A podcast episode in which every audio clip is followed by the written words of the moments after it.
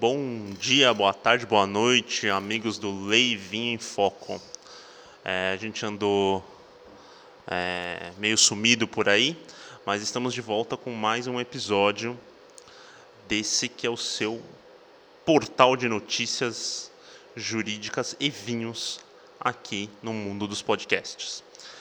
É, excepcionalmente hoje aqui então só, estamos eu e o Dr. Ricardo, que vai falar o Drops, de uns efeitos de modulação aí do, do STF, coisa muito importante.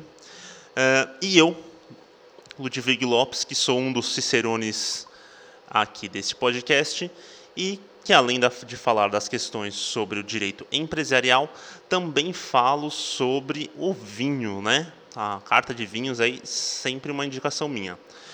Uh, hoje a gente vai normalmente vamos falar um tema novo aqui no, no nesse podcast. A gente nunca falou sobre uh, o Código de Processo Civil. Nossa, mas e por que, Ludwig, você tá, vai falar sobre isso agora? Ora, porque a gente está completando esse mês aqui os cinco anos de vigência do novo Código de Processo Civil, que já não é tão novo assim, né? Cinco anos a gente não pode falar que é tão novo. É, ele entrou em, em, ele é o código de 2015, mas ele teve um ano de vacácio legis aí, que é aquele período em que a gente os advogados têm para se adaptar e para se preparar para a entrada em vigor da nova lei. Então a gente teve um ano aí para se preparar e a lei entrou em vigor efetivamente em março de 2016. Uh, é uma lei aí que trouxe bastante inovação para o mundo jurídico, né? Teve bastante coisa que, que foi alterada, tá? Eu vou falar, eleger algumas dessas, dessas alterações, né? Uh, comentar um pouco da, da nossa experiência profissional a respeito delas aqui também é, dando uma pincelada. Lógico que a gente não vai falar sobre todas, fica aí até aberta a possibilidade de um, de um episódio extra, se, se todo mundo gostar uh, e, for, e for pedido. Mas a gente vai elencar aqui o que me pareceu que são as alterações mais, mais relevantes ou mais comuns no cotidiano do, do advogado. Né? Uh, acho que a primeira que a gente chamou bastante atenção e que gerou muita, muita dúvida de como iria acontecer é a questão da, da citação e da audiência de conciliação uh, que está prevista, né, que, que seria está prevista para ocorrer em praticamente todos os processos uh, que seguem o rito aí do, do, do Código de Processo Civil. É, na prática não foi bem isso que aconteceu, né? Uh, porque se previa que a audiência só não seria realizada se o autor e o réu se manifestassem expressamente o desinteresse. Na prática, os juízes têm, têm superado e têm se usado a sistemática do código antigo. Uh, cita com prazo de contestação de 15 dias de ajuntada do mandado, e a audiência de conciliação acaba ocorrendo apenas na hipótese das partes requererem. Então, uh, o que, que a gente tem, tem verificado? Até por uma sobrecarga dos juízes aí, eles têm dispensado essa audiência e mandado seguir processos correr normalmente. Uh, com o advento da pandemia e tudo mais, restrições, distanciamento social, isso ainda ficou mais notório ainda, né? E virou mais um argumento para não se realizar audiência em todos os processos. Que convenhamos, acho que foi, acho que foi até um pouco de inocência do legislador uh, acreditar que a gente podia fazer um, no processo comum fazer alguma coisa muito parecida com o que se verifica no, no rito dos juizados, né? É, mas lá é outra dinâmica de processo, é outra questão. Acho os valores envolvidos normalmente são menores, então tem toda essa essa questão que facilita a conciliação e facilita o trâmite lá no nos juizados.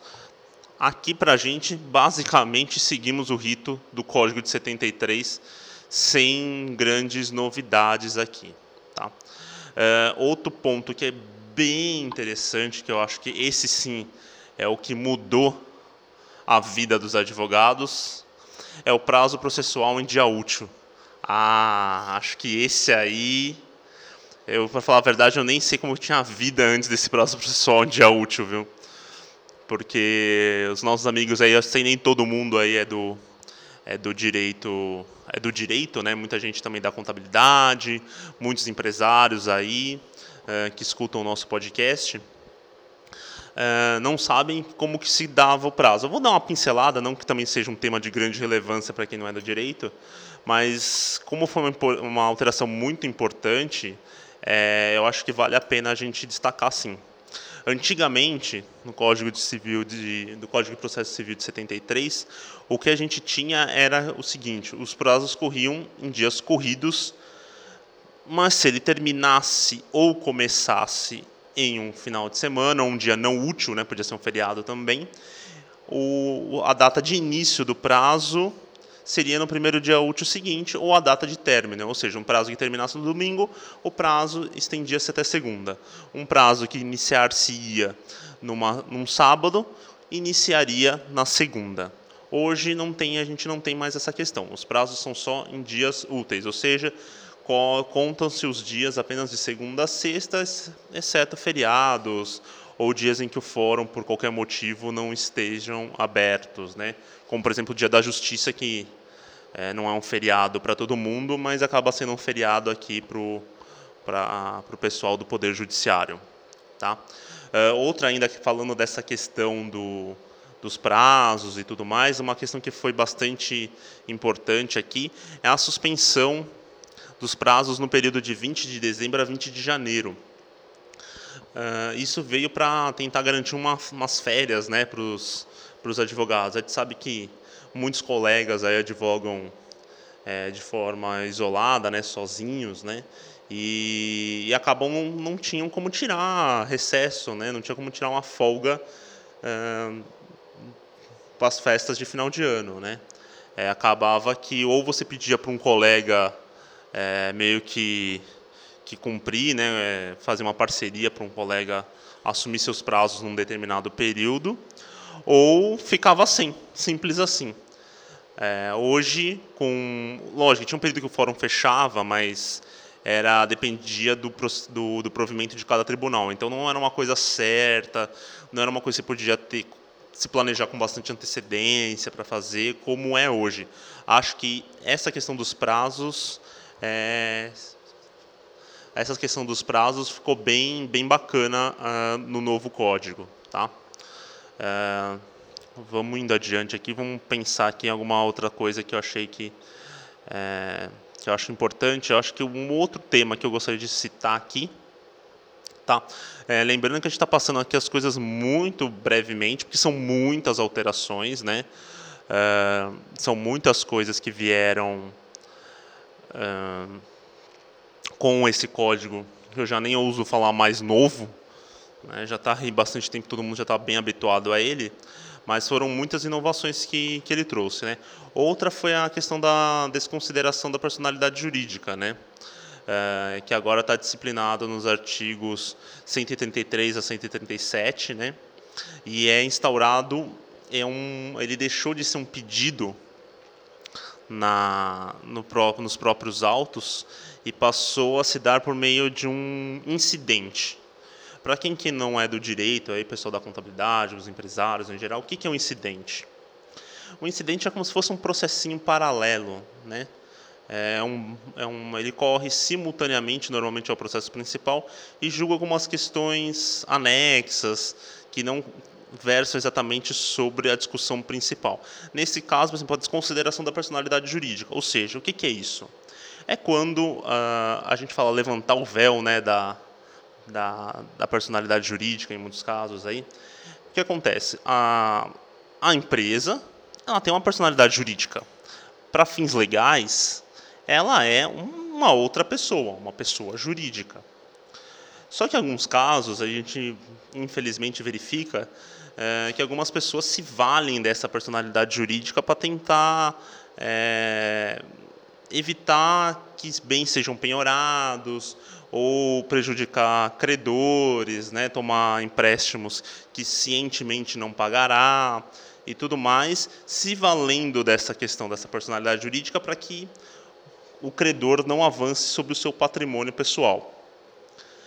Prevendo isso, já entendendo essa, essa situação, o, o legislador pensou na questão da desconsideração da personalidade jurídica, ou seja, afasta-se essa distinção entre patrimônio da empresa e patrimônio dos seus titulares, né, dos seus sócios, possibilitando assim com que o credor penhore os créditos, os bens, os imóveis, o dinheiro ou qualquer outro bem passível de penhora dos sócios dessa empresa, dos sócios ou administradores dessa, dessa empresa endividada.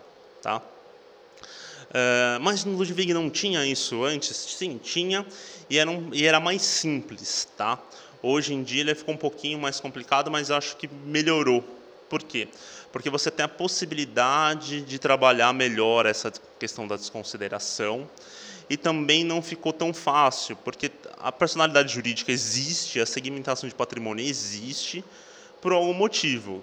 Então, assim, é, não é toda vez que uma empresa é devedora que houve uma, uma intenção do empresário de fraudar seus credores e tal, tal, tal. Nem sempre acontece isso. Às vezes, a maioria dos casos, inclusive, não é, é premeditado ou, ou feito de má fé ou qualquer coisa desse tipo. É, só que havia uma grande quantidade de desconsideração da personalidade jurídica, é, especialmente na justiça do trabalho. É, e aí eu vou deixar até ficar aí a deixa aí para um próximo episódio aí do com o senhor Conrado, né, nosso coordenador tributário aqui do escritório. Ou oh, desculpa, trabalhista. Correção em tempo, hein, doutor Ricardo? Ó. É, então, fica aí a deixa, mas assim, essa é a função de possibilitar que se avance o patrimônio, mas não diretamente, sim mediante um incidente. Tá? É, vamos lá avançar aqui.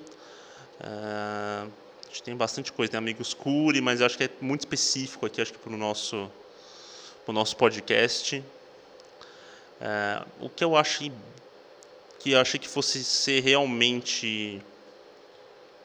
Posso fazer um comentário sobre o incidente? Fala aí. É, boa noite, pessoal. Só fazer um comentário aqui é, a respeito dessa questão do incidente, né? Quem não entende o que é um incidente. Antigamente, quando os processos ainda eram físicos, né? A gente falava de cadernos, né? Então você tinha um caderno né? Para quem não entende, tem um caderno que é onde você escreve o processo né? principal, processo que corre mesmo. Quando vem um incidente, é um caderninho que fica ali, a parte um outro caderninho. Eu lembrei dessa história. Hoje em dia é tudo eletrônico, tudo moderno, né? Se abre uma, uma outra fichinha ali e vai anexando os PDFs, mas a história do caderno é para ficar aí, para ficar registrado na, na história do processo, para quem lembra. Nossa, bem lembrado, bem lembrado. Muito bom, é, muito bem pontuado aí. É, vamos lá. Outro, uma coisa que então que eu realmente achei que fosse é, que fosse pegar mesmo e no fim acho que não foi muito, pelo menos eu não tenho visto ser muito utilizado, é aquela possibilidade dos negócios jurídicos processuais. Acho, eu eu particularmente utilizei uma vez só Uh, e era um, um, processo que já estava em acordo, então a gente queria só, como era um, um acordo meio complexo, a gente prevendo é, a possibilidade de, de, descumprimento, até por questões alheias à vontade das partes, porque não dependia também só, dependia de algumas coisas externas o acordo para se concretizar, a gente preveu, previu algumas coisas como é, devolução de prazo para contestação, é, datas para serem cumpridas algumas fases do acordo e tudo mais. Uh, então, assim, mas eu só, eu só fiz esse eu também não tenho mais notícias de outro. Deve ter alguns outros casos, mas realmente. É, na verdade. Na verdade, Ludwig, esse, existem aqueles negócios processuais que já são previstos no próprio código, né, que já eles já faziam, e aqueles que são os atípicos, né, que a gente chama, né, que não estão muito previstos. A questão do calendário processual, ele, ele é muito específico, né? Então, até na área tributária aqui, que a gente usa também o Código de Processo Civil, eu também concordo com você que a gente também não tem é, é, utilizado na prática esse, esse expediente, viu? É, é bem, é bem raro mesmo. Esse, nesse caso específico meu, a gente até com, colocou que a, a, a, nós protocolamos o, o acordo na antivéspera do, do meu prazo para contestação. Então, como ia ter uma. E foi um acordo que foi difícil de sair, é, a gente convenceu a parte contrária que se fosse restituído o prazo de contestação caso o acordo fosse descumprido. Não foi, o acordo seguiu em frente, graças a Deus, e deu tudo certo aí. É, eu acho que, que essa era uma coisa que eu gostaria de ver um pouquinho mais aqui no, no nosso no nosso procedimento civil. Mas quem sabe a gente, a gente volta. É, outro assunto que eu acho que aqui é de suma importância é, para os colegas advogados é a questão dos honorários, que eu acho que ficou bem mais delimitada, bem mais é, organizada aqui, até na questão da até vou chamar, pedir a opinião aqui do Ricardo de novo, a respeito dos honorários quanto à fazenda pública, porque eu acho que era uma coisa que era bem difícil antes do, do desse novo CPC, estou certo? É, isso mesmo. Ludwig, você tem, tem total razão. Era muito. Os honorários antigamente eram, antes do, do CPC é, de 2015, eram feitos, fixados por análise equitativa eram critérios muito subjetivos, né, que ficava a critério de cada juiz fixar um montante, sem considerar o valor da causa, é, aquilo que estava sendo debatido. Então, na área tributária, isso dá um impacto muito forte, porque o fisco sempre cobra muito dinheiro dos contribuintes. Né? Então, quando o contribuinte consegue, depois de muita luta, é, se livrar da cobrança abusiva, não aquela que está na lei, mas aquela que foi fora da lei, é, nada mais justo do que ter a retribuição correspondente ao advogado que trabalhou no caso. Agora, com o novo CPC, existe um, uma, um fracionamento, uma tabela né, que foi colocada e essa tabela ela tem uma variação de acordo com o valor da causa. Né? Então, agora, esse critério subjetivo ele ficou afastado e melhorou bastante né, a gente vê que agora os juízes não têm muito como é, fazer essa análise equitativa é, de forma como regra geral. Ficou muito melhor, muito melhor. É uma, algo para ser elogiado essa disposição do novo CPC nesse, nesses últimos anos a gente viu aí que ela tem dado certo. É, realmente, acho que essa foi uma inovação. Na parte do, do as relações entre entes privados, mesmo entre particulares, né? Isso também ele ficou mais delimitado, ficou mais redondinho o novo Código de Processo. É, ficou mais definido, fala, fala assim, ó, quando não houver condenação será sobre o valor da causa atualizado ou sobre a condenação. Fixou agora os honorários recursais que a gente não tinha, né? Então, assim, é, na prática não se aumenta tanto o, valor é, acaba normalmente fixa a regra, né, fixa em 10% na primeira instância, daí vai aumentando 12, 12,5, 13, às vezes se tiver muito recurso aí chegando nos 15 e mais raramente chegando nos 20, que é o limite, né? Então, dificilmente o juiz vai, em primeira instância vai fixar 20%, até porque senão não teremos honorários recursais ah, nos recursos que via de regra, acontecem, pelo menos para o Tribunal de Justiça, uh, mas não raramente também para os tribunais superiores aqui do Brasil. Né? Vamos ver o que eu tenho, eu acho que eu acho que um outro ponto que eu achei ficou bem inovador assim é, é a questão das, das tutelas, né? As tutelas também ficaram bem bem inovadoras aí nesse ficaram mais claras. Eu não sei se, se, tão, se tão inovadoras, mas questões das sustelas de urgência, é, tutela de evidência, como bem, bem o Ricardo bem pontuou aqui, elas ficaram mais, mais claras. Né? Tutela de evidência é bem raro também, né? porque você tem que demonstrar, tem que ter uma, um arcabouço documental muito forte para você conseguir a tutela de evidência. A tutela de urgência é mais comum uh, e é mais próxima do que a gente tinha antigamente. E você pode fazer o pedido e depois, em 30 dias, aditar o pedido, formular o pedido principal. Né? Você entra, faz só o pedido cautelar e depois você entra com o pedido principal propriamente dito, já com a sua tutela preferencialmente deferida. Né? Então, acho que esse também é um ponto bacana aqui do nosso do nosso novo código de processo. Gente, tem muitas outras inovações. A gente podia fazer um programa especial para cada para cada uma delas, né? Acho que a gente vai tentar fazer algum, alguns outros podcasts especiais aí. Também acho que está comemorando aí reforma de alguma coisa trabalhista aí, de alguma legislação trabalhista, alterações trabalhistas importantes também vai ser objeto aqui de um podcast, tá? É, mas acho que assim, dando um panorama geral, eu acho que foi muito positivo o, o novo código. Ele trouxe mais segurança jurídica, trouxe um pouco mais de certeza nas decisões, as questões dos agravos do instrumento também, que eu não falei aqui, mas ficaram mais delimitadas, mais, mais precisas. Né? Acabou-se com o agravo retido, que também é, eu não achava nem um pouco uh, interessante, era, na prática era bem, bem complicado mesmo de, da a sua utilização, acho pouca eficácia nele, para falar a verdade.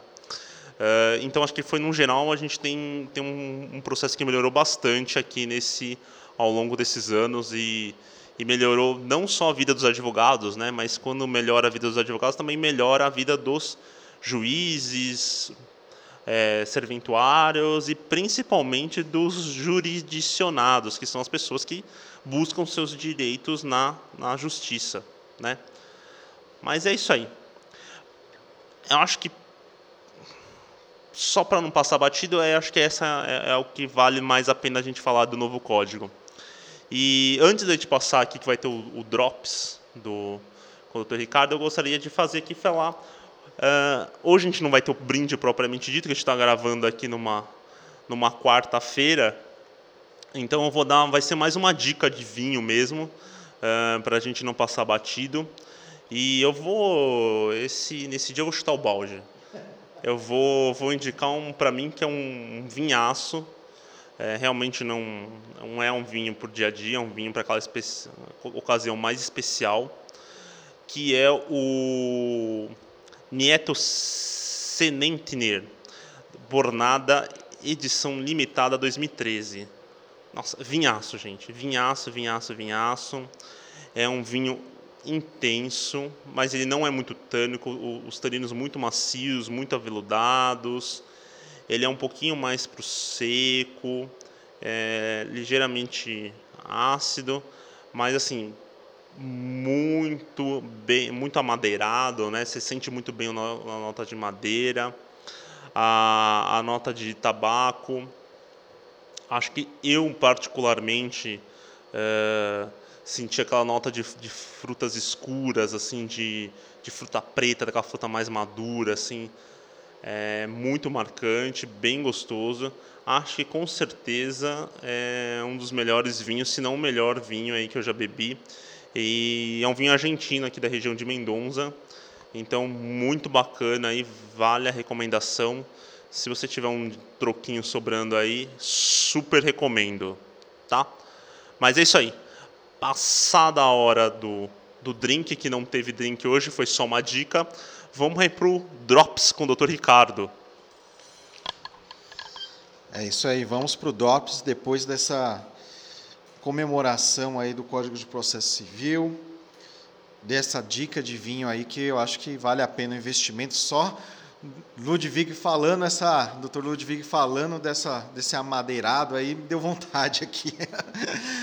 Bom, vale anotar, vale anotar. O Drops, é, propriamente dito, é dois temas que estão pautar, que foram objetos do Supremo Tribunal Federal. O Supremo Tribunal Federal está na mídia aí, está tá todos os focos, né? Sempre voltados para o Supremo Tribunal Federal, cada vez mais importante aí no, no, no, no país, né? Nas notícias do país. teve um a respeito de um julgamento em que é, a respeito de um julgamento da tributação sobre operações de software. O mérito da, dessa tributação é saber se a, a venda, as operações com softwares, né, a produção de softwares está submetida a um imposto sobre serviços, o ISS, que é cobrado pelos municípios, ou se ele era tributado pelo ICMS pelos estados. Ao final, o STF decidiu que a cobrança do, do tributo é apenas pelo ISS. O ISS seria cobrado em todas as operações de software, inclusive aqueles que são padronizados.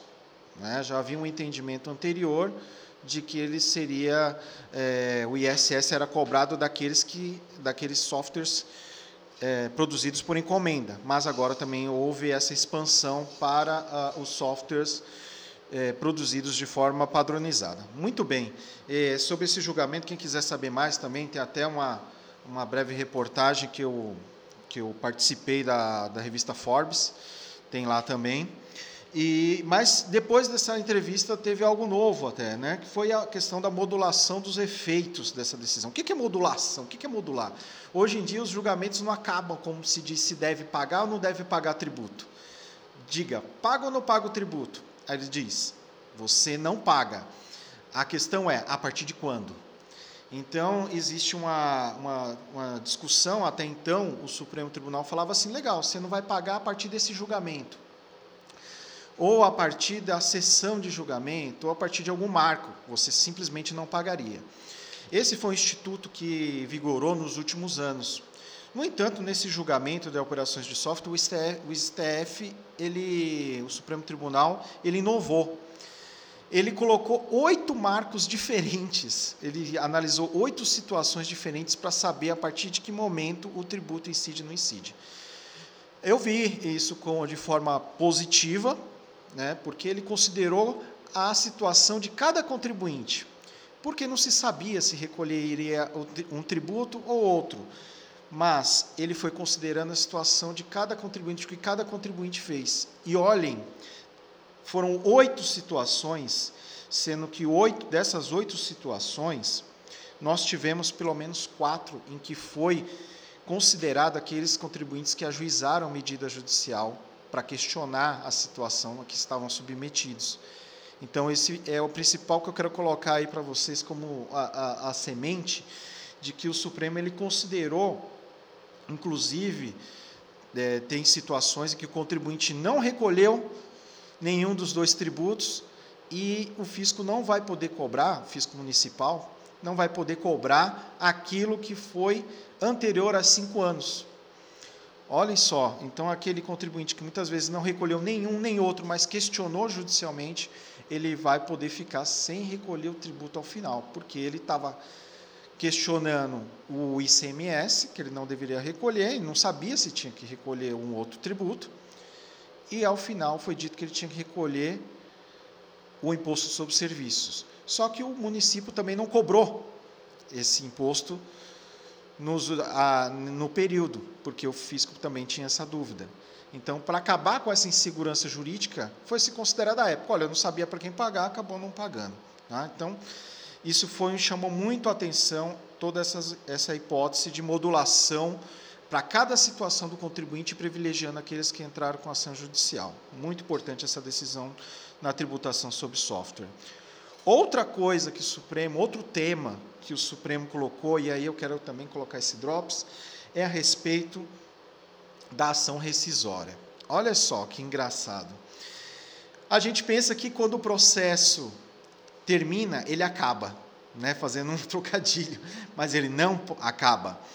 É, e aí é o problema, porque os empresários que estão me ouvindo vão ficar na dúvida: olha, será que eu ajuizei uma ação, acabou a minha ação, será que lá na frente eu posso me programar a minha atividade com base nessa decisão favorável que eu tive?